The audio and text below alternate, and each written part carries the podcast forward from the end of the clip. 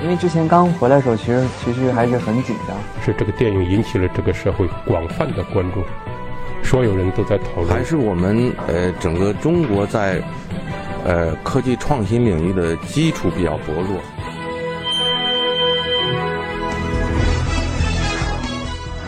影响有影响力的人，中国新闻周刊。欢迎收听《中国新闻周刊》。本期我们要分享的文章：北大一百二十年时代与传统的精神变革。北京大学的发展早已超越了教育史的范畴，它成为了中国历史的缩影，社会精神状况的标尺。在与时代的共振与敌伍中，北京大学形成了独特的精神传统。这种精神经历了不断的确认和改写，也有过多次的断裂与重启。许多人试图用简洁的词语去捕捉它的特征。最终却留下了日益繁多的文字注释。从某一个角度去看，北大自身的历史就是中国近代至今的精神史切片。文章主笔刘远航、毛义军。镜头暂时推回到一九七八年，那时高考刚刚恢复不久，北大的校园里，学生换上了实心的喇叭裤，坐在停格的绿荫下，手上捧着英语读物，还有的同学手持手风琴练习合唱。篮球场的旁边依然能看到建设四化的标语，食堂门口的宣传栏里已经贴上了全国科学大会召开的消息。这是北京大学校庆宣传片的一个拍摄现场，饰演当年学生的演员都是如今来自北大各院系的本科生。富有活力的校园场景折射出改革开放初期的时代景观，许多人在回忆当时的情景时，都会将那段时期看作北大精神与时代精神的共振。恍然间，又过去了整整四十年。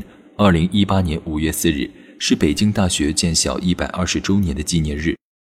这所高等院校几乎见证了从晚清到二十一世纪的中国历史，在许多重要的时代转折关头都可以看到它的身影。它成立于一个充满危机的时期，从一开始便被赋予了家国天下的精神基因，又在几代知识分子的努力下，成为中国现代高等教育制度发展的典范。他曾在战火纷飞的年代让文化和学术得以存续，也曾在贴满标语的年代躺入时代的泥沼之中。北大的意义就是，几乎在所有的时代中，他一直在尝试有效地回应社会的变化，而不是逃避。著名学者、北大中文系教授戴锦华对中国新闻周刊说：“正因为这样，北京大学的发展早已超越了教育史的范畴，它成为了近代历史的缩影，社会精神状况的标尺。”在与时代的共振与敌伍中，北京大学形成了独特的精神传统，但这个传统本身却充满了自反性。它经历了不断的确认和改写，也有过多次断裂与重启。许多人试图用简洁的词语去捕捉它的特征，最终却留下了日益繁多的文字注释。一个直接的结果是，北京大学没有校训，也没有校歌。到了近四十年，北京大学依旧是时代列车的关键一节。他经过好几次急转弯，在任何一次急转弯都会甩掉一些人。著名学者、北京大学中文系前系主任陈平原对中国新闻周刊说：“陈平原长期关注中国现代高等教育体制，出版了多部与北京大学相关的著述。我们只知道这个列车是不断在往前走的，这个大方向是没错。那中间的急转弯被我们给省略了，就变成了一条直线。”他补充道：“大步奋进的经济潮涌。”泥沙俱下的思想分流，互联网时代的众生喧哗，都在这所学校的发展中留下了烙印，让它成为了具有多重面孔的符号。一方面，北京大学是教育和科研的重镇，科学与思想的孵化器。在2017年双一流学科评级中，北京大学以41个一级学科占据了高校榜单首位，其文科的地位仍然稳固。在整体上，国内院校无出其右，理科的实力也有目共睹。另一方面，作为精神传统和历史记忆的现实载体，北京大学不断面临着社会情绪的碰撞。它的自我更新机制一度变得质重，它的改革和转变也常常引起争议。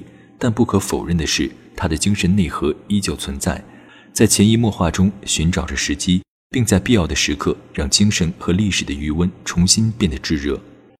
精神的缘起，一九一七年，北京大学第一次举办了学校纪念活动。临时由学生数人发起，刊印了国立北京大学二十周年纪念册，将建校的缘起定在了1898年戊戌变法期间创立的京师大学堂，校庆纪念日则选为1902年京师大学堂正式开学的12月17日。时任国文系教授吴梅为此专门填写了一首纪念歌，提到训清时创立此堂斋。从一开始，大学堂的创制便与学制的变革紧密相关，而教育体制的新变又附属于政治体制改革的版图之中，新旧思想的对立仍然激烈。反对的声音不仅来自守旧派，还有一直致力于改良的洋务大臣们。一八九八年六月，光绪皇帝则在《明定国世诏》中提到。京师大学堂为各行省之倡，尤应首先举办，以期人才辈出，共计时间。但谕令并没有得到及时的落实。后来，梁启超负责起草了拟奏大学堂章程，戊戌变法很快以失败告终。但京师大学堂却能在政治的漩涡中保存下来。虽然新旧的立场存在差异，但教育体制的变革却与掌权者的政治利益并不直接冲突。在戊戌变法之前。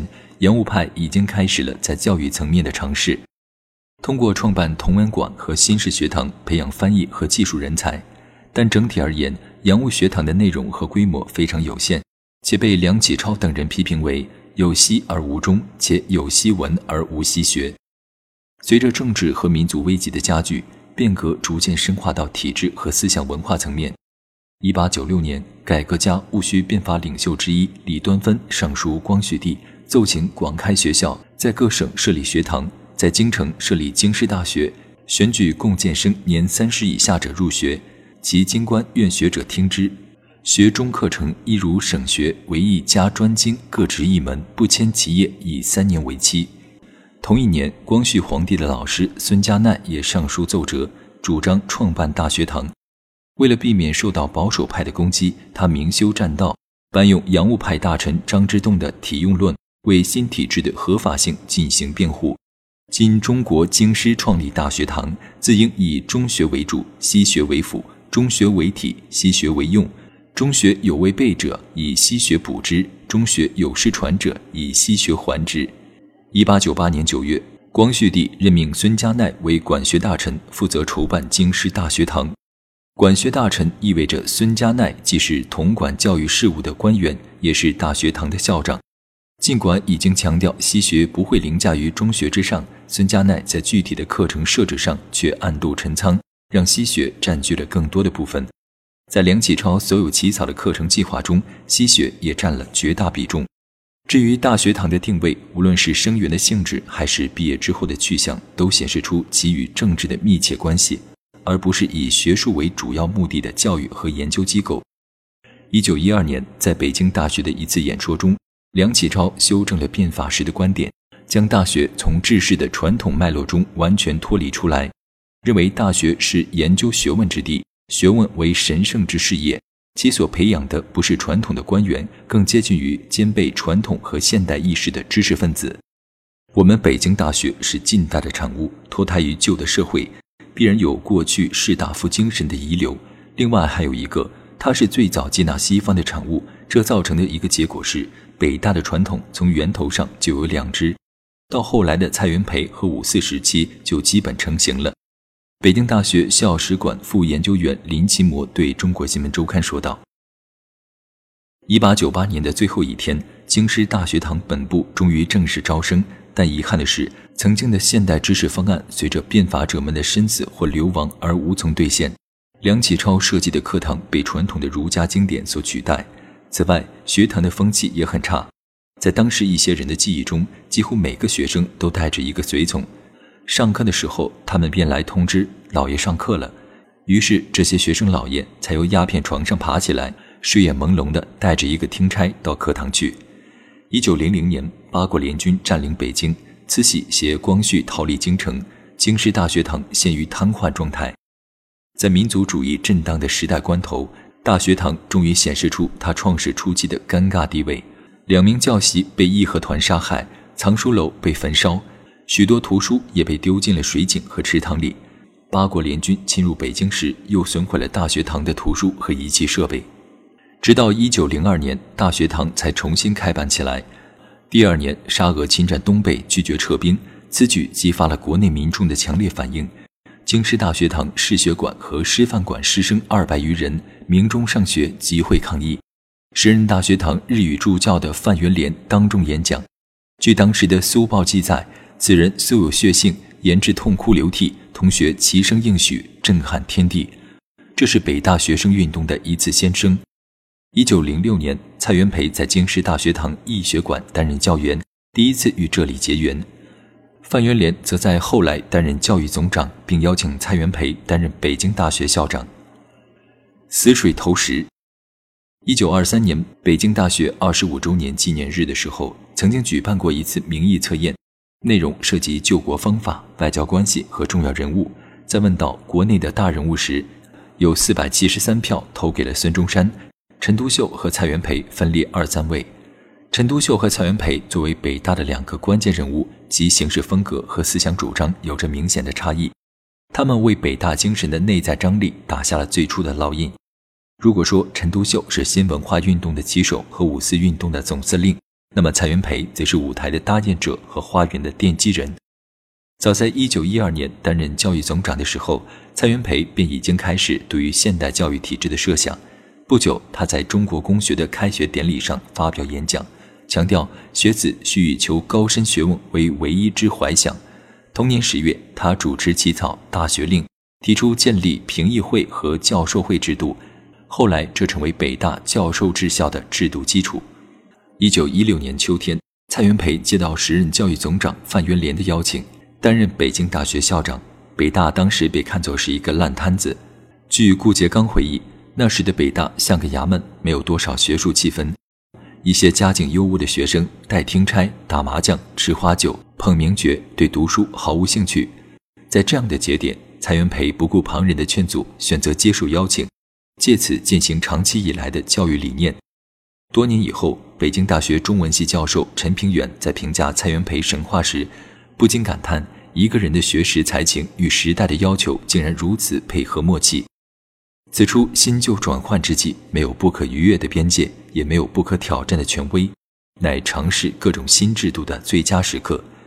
他这样论述道：“也正是混沌的时代症候，让一个学校焕发出前所未有的活力，让大学的精神因此得以显形。”一九一七年一月四日，蔡元培来到了北京大学。据顾颉刚记述，校工们排着队站在门口，毕恭毕敬地向他行礼。他却一反历任校长的惯例，脱下自己头上的礼帽，郑重其事地向校工们回鞠了一个躬，让在场者大为惊讶。九月，他发表就职演说，强调求学的宗旨，不为发官生财，大学的目的乃是研究高深学问者也。接下来，蔡元培开始了一系列的改革。就任不久，他仿照德国大学的建制，停办工科，重点发展文理科，并着手创建评议会制度。评选出十位评议员，制定和审核学校的各种章程条令。凡大学立法均需经评议会通过。他希望北大可以像柏林大学那样，对一个国家和民族的崛起产生推动力量。同时，他裁撤了不称职的教员，选聘有真学实才的有识之士，包括胡适和陈独秀等新文化运动的主将。据当时的学生罗家伦回忆，蔡元培的改革震开了当年北京八表同婚的乌烟瘴气。不但给北京大学一个新灵魂，而且给全国青年一个新启示。蒋梦麟则做了一个有趣的比喻：如果你丢一块石子在这一池止水的湖中央，一圈又一圈的微波就会从中荡漾开来，而且愈荡愈远，愈荡愈大。很快，众多新旧知识分子聚集在这个当时唯一的国立大学之中，他们在地域、学术背景和教育经历等方面存在着诸多差异，最终却迸发出更加具有活力的文化生态。如同沉寂已久的泥潭被重新搅动，这场变革开启了对既定价值的重估。国外思想的汇入，让封闭已久的文化传统有了自我更新的可能。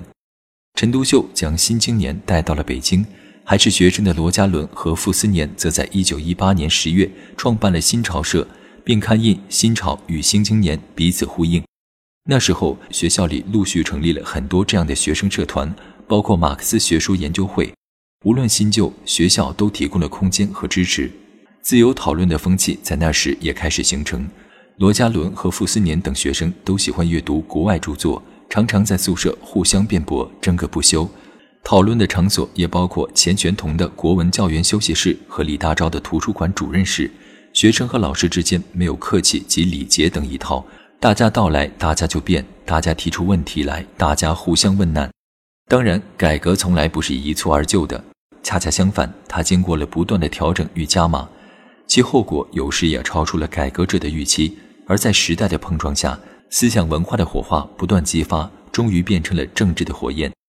许多年以后，学校官方在追溯北大精神传统的时候。将对高深学问的刻苦钻研与敢为天下先的社会责任看作是引以为傲的两种脉络。然而，在一百年前的历史现场，两者却并不是并行不悖的。校方与学生之间，以及知识分子群体之间，更多的矛盾与分流发生出来，或是产生新的凝聚力，汇拢在更大的潮流之中。一九一八年五月，在罗家伦和傅斯年等人的提议下。北京大学、北京高等师范学校等两千多名院校师生前往总统府请愿，反对中日防敌军事协定。蔡元培不赞成学生的做法，写信辞职，表明态度。最终，学生选择道歉，挽留住了他们的校长。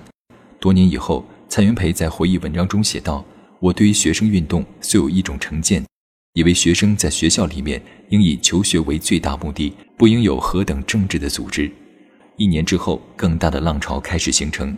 蔡元培同情自己的学生，在运动爆发的前两天，还在号召大家奋起救国。新文化运动的深化和兼容并包的校风，给了这些学生足够理性和宽阔的视野。而当民族问题激化的时代关头，他们敏锐地捕捉到了社会情绪的征兆，并借助义愤甚至狂热的推动，实现了对政治生活的直接参与。一九一九年五月八日。蔡元培再次写信辞职，并出走北京，希望通过这样的做法平息官方的愤怒。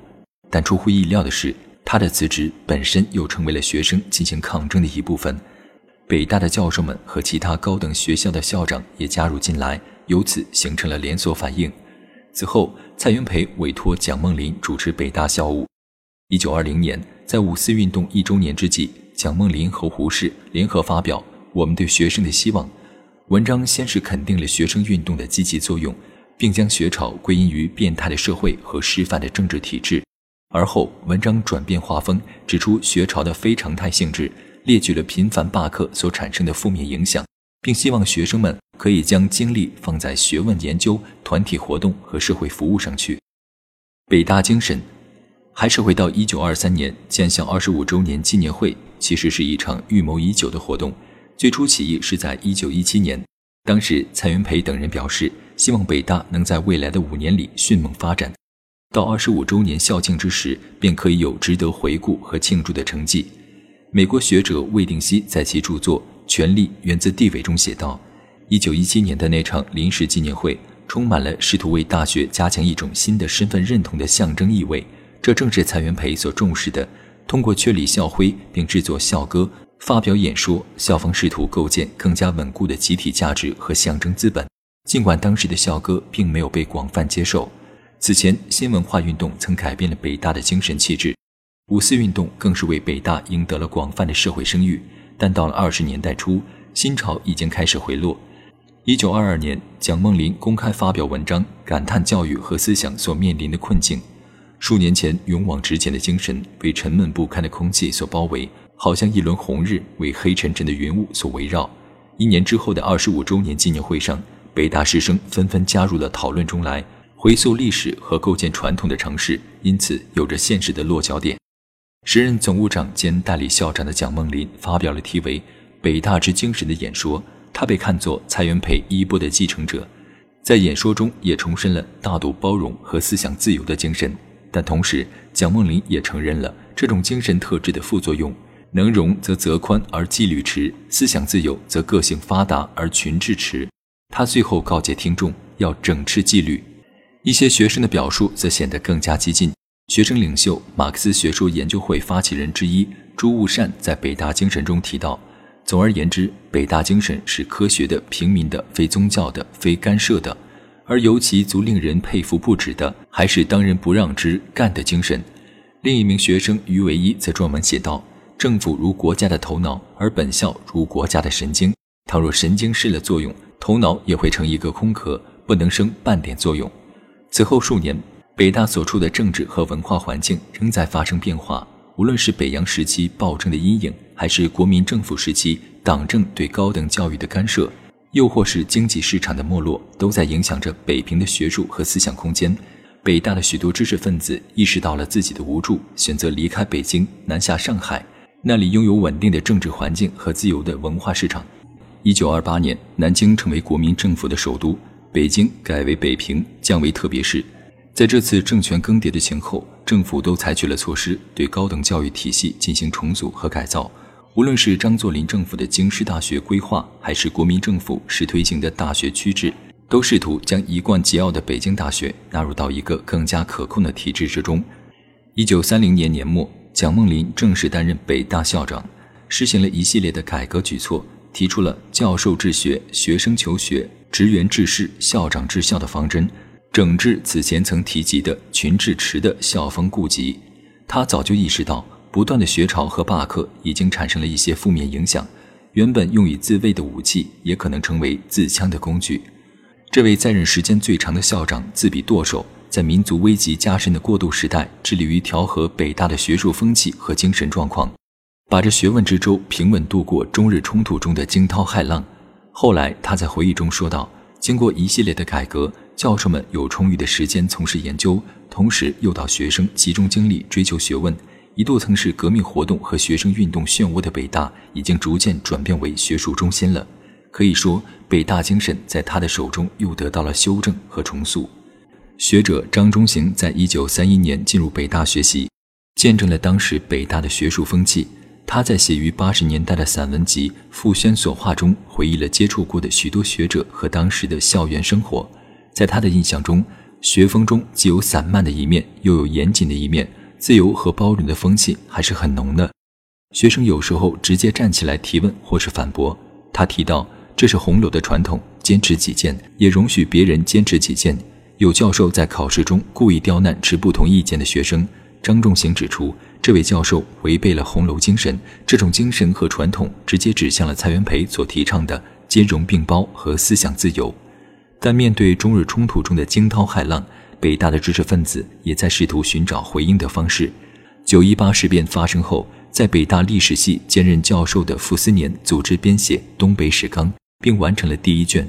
他是五四运动发生时的学生领袖，在这部堪称急救章的著作中，傅斯年援引史料，还击日本学者满蒙非中国领土的论调。